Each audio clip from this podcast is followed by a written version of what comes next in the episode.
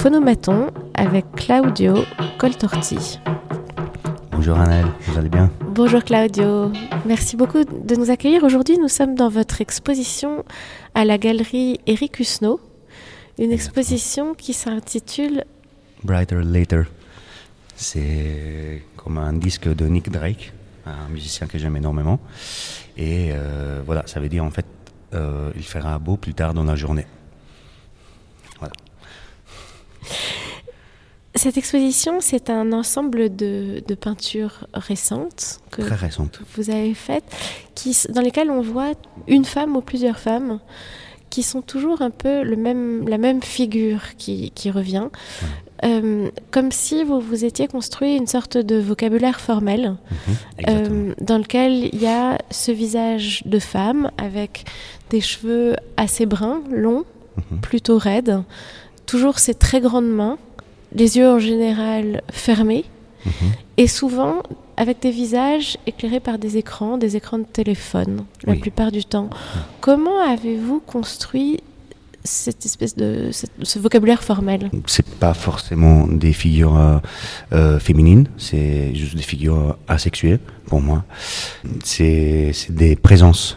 Pour moi, c'est comme des, euh, de- de- des- des éléments, des, des, des présences qui, qui viennent habiter la toile, qui viennent faire des choses dans la surface, sur la surface de la toile, euh, qui agissent, qui bougent, qui, qui, qui regardent un téléphone ou ont, hop, voilà, les visages éclairés par une lumière de téléphone.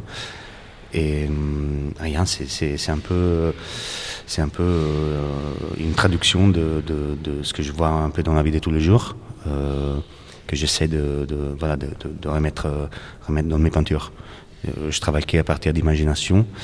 Et du coup, pour moi, ce qui est intéressant, c'est après de voir comment ces filtres ont pu agir. Euh, ça, c'est pas réel du tout, ce que je peins. C'est pas du tout quelque chose qui. Un, être humain ne ressemble pas à ça. Mais pour moi, dans ces systèmes de toile, euh, oui, ça peut, ça peut le faire, ça peut l'être. Et les grands mains aussi, c'est euh, c'est- des éléments qui m'aident à composer la toile et à composer l'espace de la toile.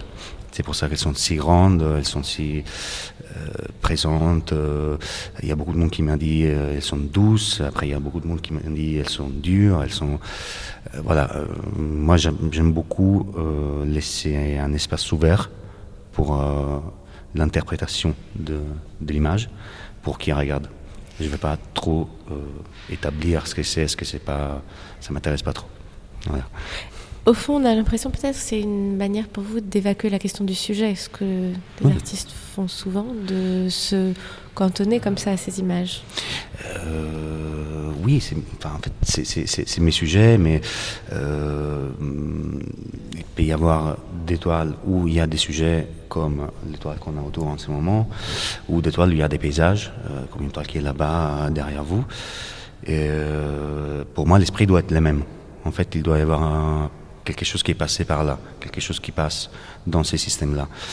Euh, une fois que j'ai cette émotion-là et ces sentiments-là, euh, alors on peut, on, peut, on peut partir et je peux, je peux peindre et je peux, je peux finir mon tableau et je peux dire bon voilà ça c'est ça je peux, je peux, je peux les regarder et je peux les présenter. Voilà, c'est c'est ça aussi, c'est ces présences-là en fait qui m'aident à construire mon, mon imaginaire euh, et mon, mon système des personnages et de et mon système pictural en fait. Au fond, on a le sentiment que euh, ces femmes, assez souvent, se transforment. Vous parliez de paysages, que ces femmes qui sont parfois avec un fond de paysage derrière elles, par exemple un champ de vigne ou, ou- ou des collines, que ces femmes se transforment elles-mêmes en, en paysage, Oui. qu'elles deviennent des collines, que leurs yeux deviennent des... Oui, oui. Ça, c'est, pour moi, c'est la beauté de- des lignes, des compositions d'une peinture.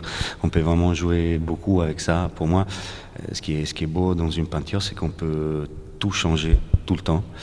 Et il y a des lignes qui répondent à d'autres lignes. Euh, euh, Il y, a, des choses qui font, bouger l'image, en fait, même si l'image est fixe.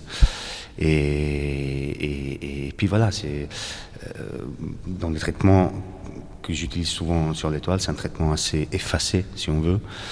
Euh, ça m'aide à, à, à souligner un peu un passage. Voilà. C'est pour ça que Il y a beaucoup de choses, par exemple là derrière, vous voyez les, les nez de, qui rentrent un peu sur les tableaux, dans les tableaux à, droite. Et, et, en fait, la goline, elle suit la même ligne. Et c'est tout le temps la même ligne courbée qui devient un peu un nez, des, des, des, yeux comme ça, et après il y a les paysages derrière. Et hum, voilà, je sais pas, ça m'amuse de construire comme ça l'image. Je voulais que tout aille un peu euh, avec une espèce d'harmonie euh, ensemble. On a l'impression, particulièrement dans le tableau qu'on est en train de, regarder, dans lequel il y a en fait quatre têtes de femmes qui semblent euh, presque se prendre dans les bras les unes des autres. Mhm.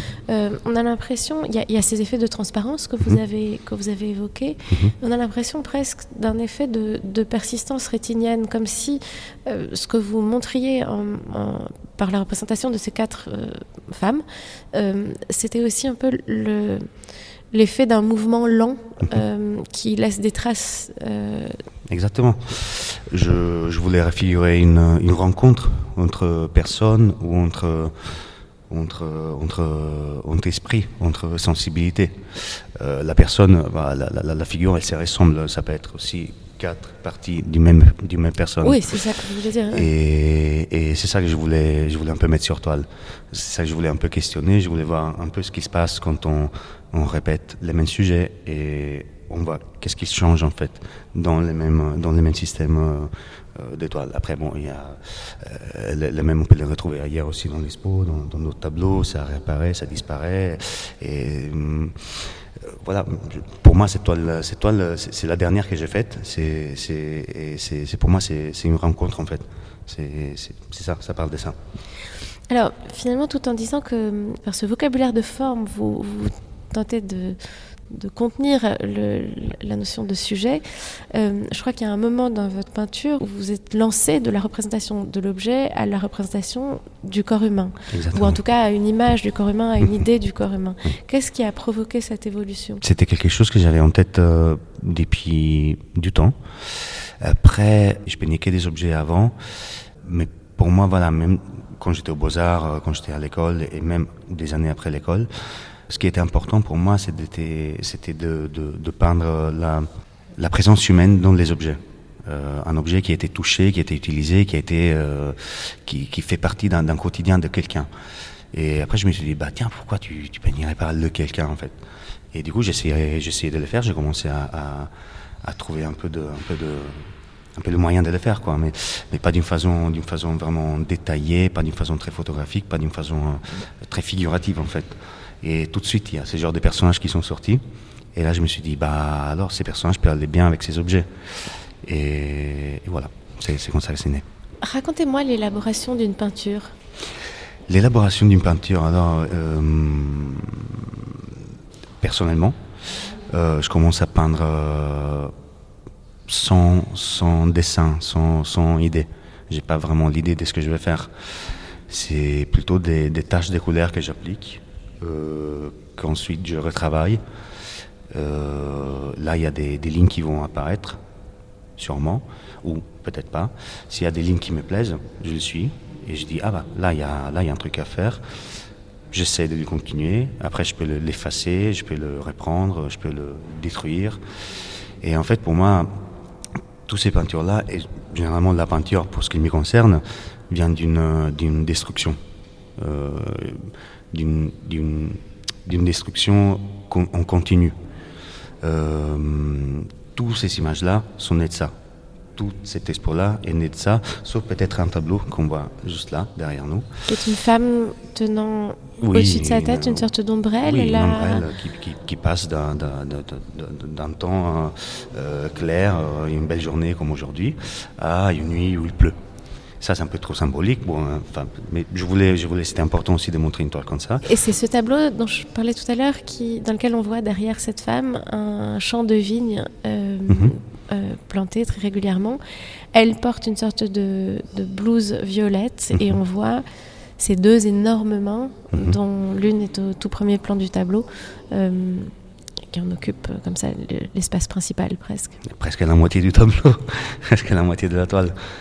Mais bizarrement, je trouve que euh, même si, si, les mains sont, sont, grandes, je pense que ça lui va, ça lui va bien. C'est, c'est un peu, c'est un peu ce qu'il fallait. C'est comme euh, euh chaque visage a son nez, et, puis ces, ces, personnes-là ont des grandes mains.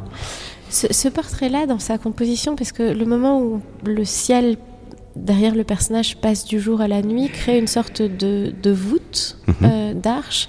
Et ce tableau-là, euh, avec la main devant comme, comme un cartouche presque, évoque d'une certaine façon la composition des portraits de la Renaissance.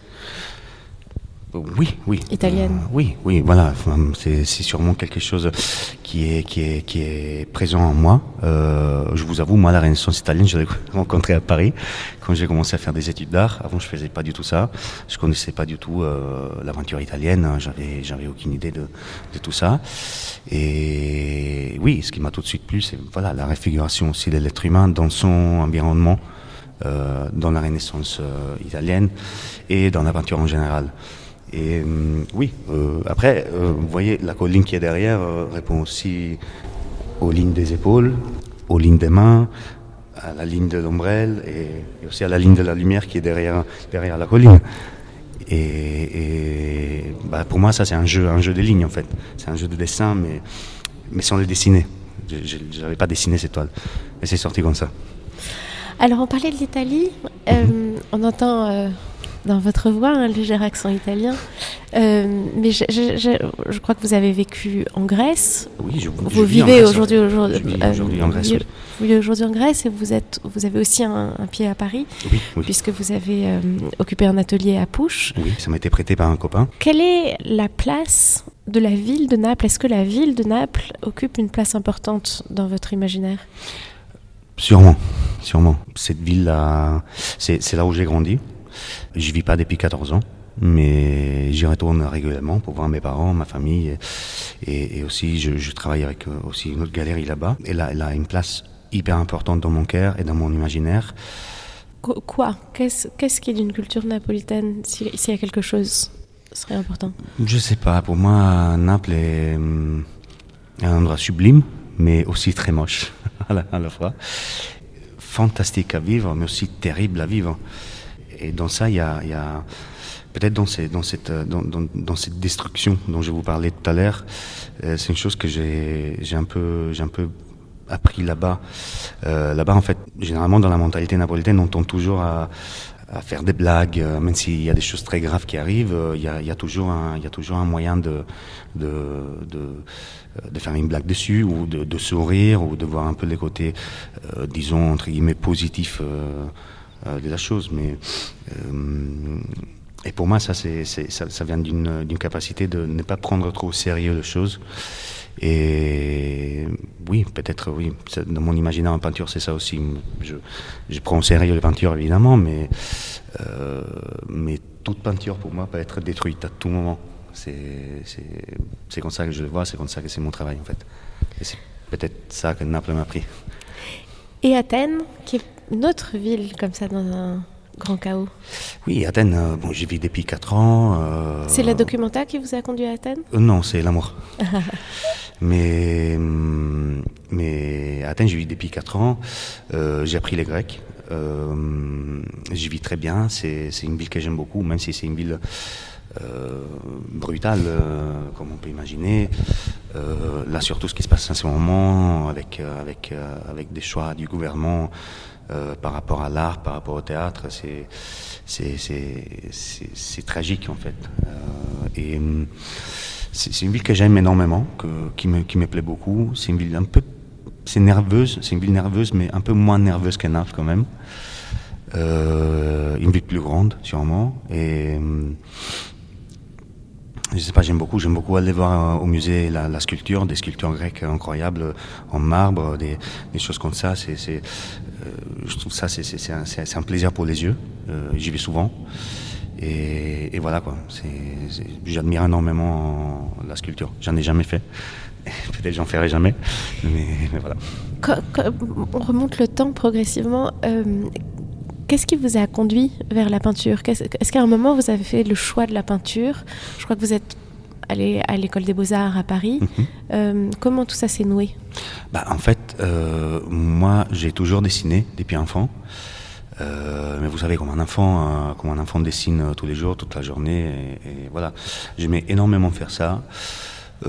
après, j'ai continué bah, toute ma vie. Quand je suis venu à Paris, je suis venu à Paris pour, je, suis arrivé ici pour, pour travailler, euh, pour être, euh, pour travailler dans des bars, dans des restos, dans des, euh, dans, n'importe quoi.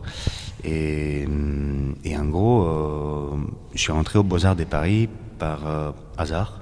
J'ai rencontré des gens qui étaient au Beaux-Arts de Paris qui étaient des copains, des, certains copains que j'avais à l'époque. Je leur ai montré mes dessins, ils m'ont dit, bah oui, non, mon beaux-arts, mais viens, on te montre l'école. Je suis allé voir l'école et puis, puis j'ai décidé de faire, euh, de, de, d'essayer de, de, rentrer, de faire les tests d'entrée. Ça a marché. Et j'ai fait mes cinq ans là-bas. Je suis allé dans un atelier de peinture. Du coup, j'ai commencé à voir des peintres autour de moi. Ce qui était celui de Jean-Michel Alberola Exactement exactement. C'est une figure marquante pour vous, Jean-Michel Alberola? Euh, Oui, oui. C'était, mon professeur pendant cinq ans. Euh, je vous avoue, il m'a toujours laissé libre de faire ce que je voulais. Chose que j'apprécie énormément.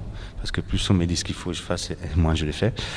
Mais hum, c'est, une personne qui a une culture euh, infinie. Et je me souviens, quand il, il arrivait les mardis, si je ne me trompe pas, et c'était toujours un plaisir d'être là, de l'entendre parler, même si on, il ne parlait pas forcément à moi ou à quelqu'un d'autre. On, faisait souvent des, petites réunions comme ça et on parlait, je sais pas, de films, de photos, de livres. De, C'est un artiste qui parle beaucoup de littérature. Bah oui, bah oui, bien sûr. Son travail est, très lié à la littérature, est très lié à, à, à, cet aspect-là. Au fond, dans ces années de formation, euh, qui sont les artistes qui vous ont le plus marqué? Que vous ah. avez le plus regardé Ah oui. Bon, moi, je commençais à peindre aussi parce que j'ai regardé des toiles de Francis Bacon. Euh, la première fois que j'ai vu des toiles à lui, c'était en photo. Euh, après, je suis allé à Beaubourg, il y avait un triptyque énorme. Et je me suis dit, bah, tiens, là, il y a un Bacon, il faut le voir en vrai. Et, je me suis dit, bah, oui, s'il y a ça aussi au monde, bah, moi, je dois peindre aussi. Après, après j'ai regardé énormément Philippe Guston. C'est un peintre que j'aime énormément. Euh, évidemment, j'aime énormément Morandi. Euh, oui, après, bon, ça, c'est des gens du passé. Euh, comme artiste contemporain, j'aimais énormément un artiste américain qui s'appelle Luis Fratino qui était euh, exposé à Paris en 2018 ou 2017 peut-être. Chez Chacha Lévy, non? Exactement. Quand il avait l'espace à, Belleville. Ça, je, trouvais cette expo incroyable. la façon de peindre, c'était... Euh, moi, j'étais habitué à voir euh, des choses un peu différentes, surtout aux Beaux-Arts. Et là, je vais là, je vois, il y a des personnages comme ça, c'est incroyable. Et, j'admire énormément ces, ces peintures-là. J'aime beaucoup Lensgerk aussi. C'est un peintre dont j'ai vu la, première expo. La première fois que j'ai vu ses peintures en vrai, c'était à Naples, chez Acapella, la galerie où je travaille aussi en Italie. Peut-être une dernière question pour revenir un peu à l'intérieur de, l'atelier. Comment vous savez qu'une œuvre est terminée? Est-ce que c'est toujours une évidence? Euh, J'ai le souvenir dans votre atelier d'un tableau que vous m'avez montré qui vous a occupé et qui vous occupe toujours, je crois, depuis pas mal d'années. Mhm. Oui, je me souviens du tableau dont vous parlez. ça, c'est une belle question. Une peinture est terminée pour moi quand, quand, je ressens euh, une présence forte, euh, qui est pour moi un peu toujours la même ou une présence ressemblante. Euh, dans le cas de cette peinture-là, c'est une peinture que j'ai travaillée pendant cinq ans à la fin, je me rends compte que le personnage est là, ce qui se passe est là. Et c'est peut-être aussi le cas de, de, laisser comme ça. Après, peut-être je la reprendrai dans cinq ans. Mais pour moi, maintenant, elle est finie. Je l'ai mis sur châssis. Je sais pas, les peintures sont finies pendant que je travaille, c'est pas une image, mais quand ça devient une image, c'est fini. Là, c'est bon, c'est fini, c'est complet, c'est terminé, on peut plus toucher, ou si on veut la toucher, il faut la détruire. Et alors, on détruit encore, et on refait, et on détruit, et on refait. Euh, quand j'en ai marre de détruire, bah, ça va fini, quoi. Merci beaucoup Claudio Coltorti. Merci à vous Anal, merci énormément. C'était Phonomaton avec Claudio Coltorti.